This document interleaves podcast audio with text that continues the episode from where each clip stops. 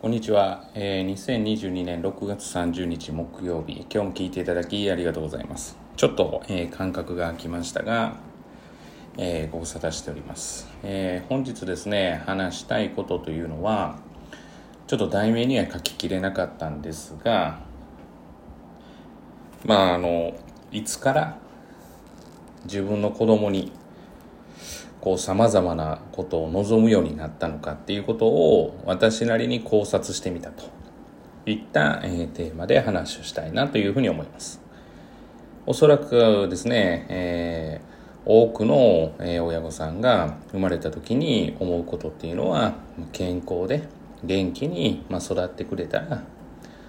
まあもうそれ以上望むものはないということで特にお母さん方は自分のお腹を痛めた子なわけですから、まあ、そういうふうに思うわけですよね。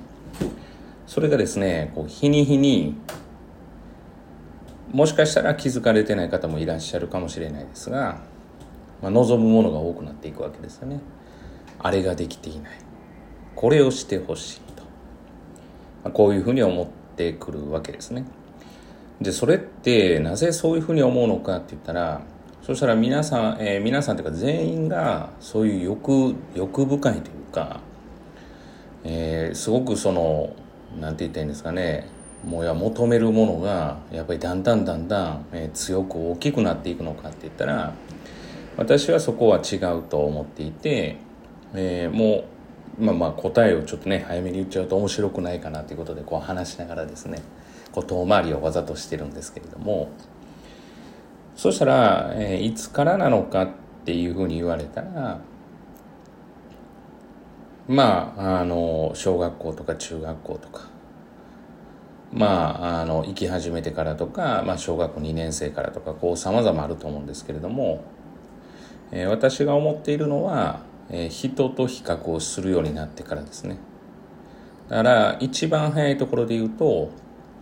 まあ、保育園はちょっと、まあ、別かもしれませんがまあ、保育園行き始めてもしくは幼稚園行き始めてで自分の子とを、えー、他の子を比べる機会があった時に、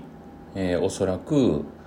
そういった今言ったような気持ちが生まれるんじゃないかなっていうふうに思っています。だからまあ別にその、なんてそれは欲深いというよりも、まあ例えば最初は焦りから入る可能性がありますよね。まあ、例えばどうしましょうかね。幼稚園の年少ぐらいから入ったとして、まあ、聞いたところ、まあ、あの子はもう数字が読めて書けて足し算までできると。でもうちの子はってみたら数字の足し算とかができていないと。いう時に比較をすればやっぱりこういうことをさせておいた方がいいんじゃないかっていうふうになるわけですね。でこれが学年が上がっていくとまあ、あの子はもう小学校1年生にして、えーまあ、例えば中学生の計算までができると、まあ、仮にそうしたとしてうわすごいと。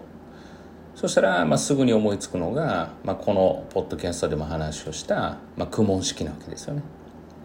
そしたら、まあ、苦問式に通わせていると今みたいな数式計算分野においては遅れを取ることは少なくなるし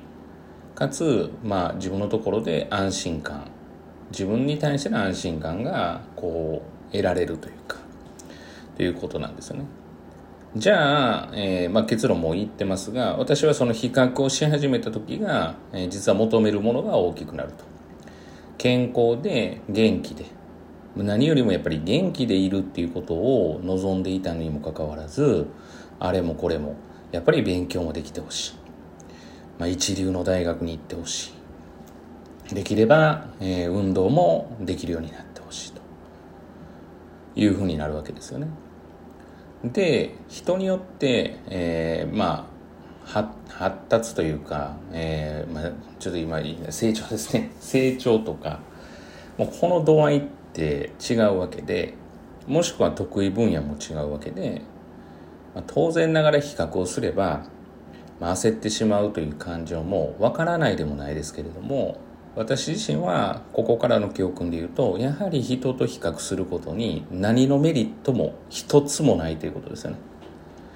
我が子は我が子でいいんだっていうふうに思ってたところからえー、我が子を客観的に見られるようになった時に生まれるその感情。その感情に、えー、要は振り回されるのは子供になるわけですよね。子供自体は別にそのできていないこととか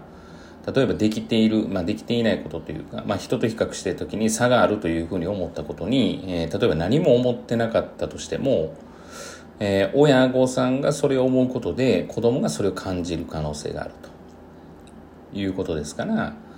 まあちょっと厳しい言い方にはなるかもしれませんが人と比較して生まれたその感情を、えー、本当に子供のためですかっていうところですよね。その焦り。まあ他人に迷惑をかけてるんだからっていうようなことだったらまだしもそうじゃなくて子供自身はそれが別に良しとしてるというか別にそこは気にしていないのにあの子はもう漢字が書けるんだとかあの子はもう何て言ったらいいのかな、まあ、市内でも有名なんだとかまあすごい能力が高いんだとか運動神経がいいんだとかもうまあまあいろんなまあそうですね。話をしているとそういうことがこう出てくるんだとは思うんですけれども、まあ、非常に嫌な部分というか子供にとってのメリットがない。